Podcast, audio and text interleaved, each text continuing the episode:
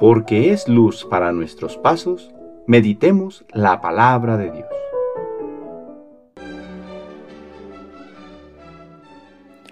Del Santo Evangelio según San Marcos capítulo 12 versículos del 38 al 44.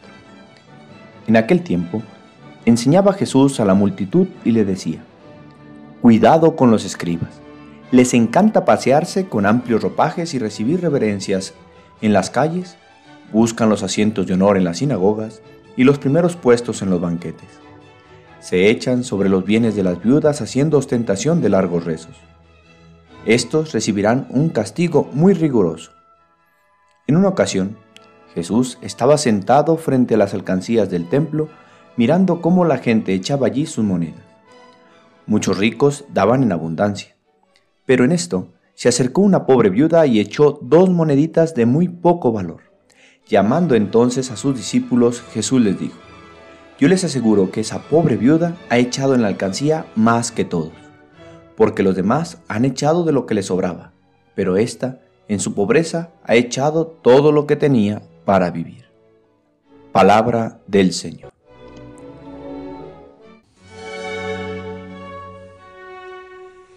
Domingo de la 32 segunda semana del tiempo ordinario. Jesús se ha puesto en un lugar estratégico donde observar a las personas aquel día. Los ricos ponen de lo que les sobra. En cambio, una pobre viuda pone dos monedas. Imaginemos aquel escenario. En el recinto interior del Templo de Jerusalén estaba la sala del tesoro donde se encontraba una alcancía en forma de trompeta, donde se colocaban las ofrendas voluntarias. Al depositar su ofrenda se hacía un ruido proporcionado a la cantidad de monedas depositadas. Con ello, los ricos ya habrían recibido su pago, la mirada de la gente. El Evangelio de este domingo nos muestra en clara oposición dos modelos, un antitestimonio y un testimonio. En primer lugar, Jesús señala a los escribas que son maestros de la ley, pero que su corazón está pervertido, ya que lo que les importa es la apariencia. Pues apoyados en su supuesta religiosidad, esperan recibir el aplauso y la aprobación de todos poniendo de manifiesto su soberbia, avaricia e hipocresía. Pretenden pasar por buenos a la vista de la gente, pero se hacen despreciables ante Dios. En cambio, Jesús exalta el testimonio de la viuda, que pasa desapercibida, que pone solo dos pobres moneditas en la cancilla del templo sin que nadie se dé cuenta, que incluso supera a la viuda de la primera lectura, pues no se apoya en ninguna promesa hecha por un profeta, sino solo en la confianza de que Dios no le dejará. Así, aunque parece que nadie la ve, la observa el más importante, Dios, despreciada de los hombres, pero bendecida en su generosidad por Él.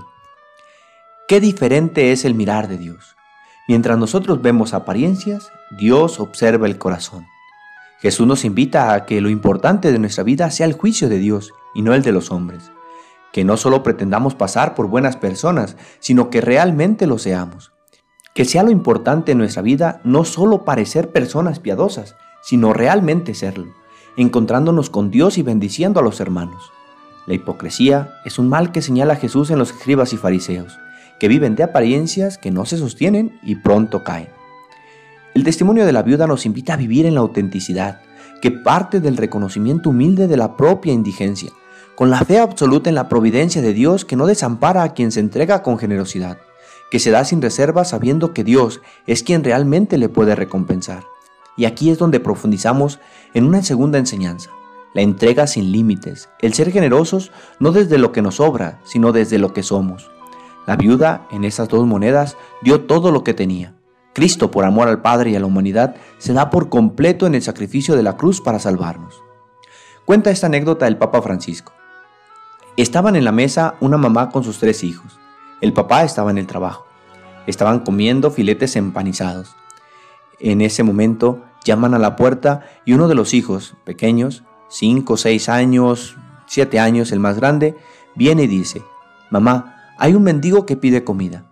Y la mamá, una buena cristiana, les pregunta, ¿qué hacemos? Démosle de comer, mamá. De acuerdo. Toma el tenedor y el cuchillo y les quita la mitad de cada filete. Ah, no, mamá, no, así no dáselo del frigo. No, preparemos tres bocadillos con esto.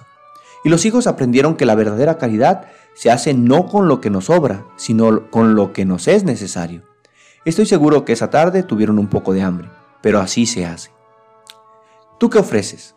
¿De lo que tienes o de lo que te sobra? En el mundo existen muchas necesidades a las cuales el Señor nos llama a atender.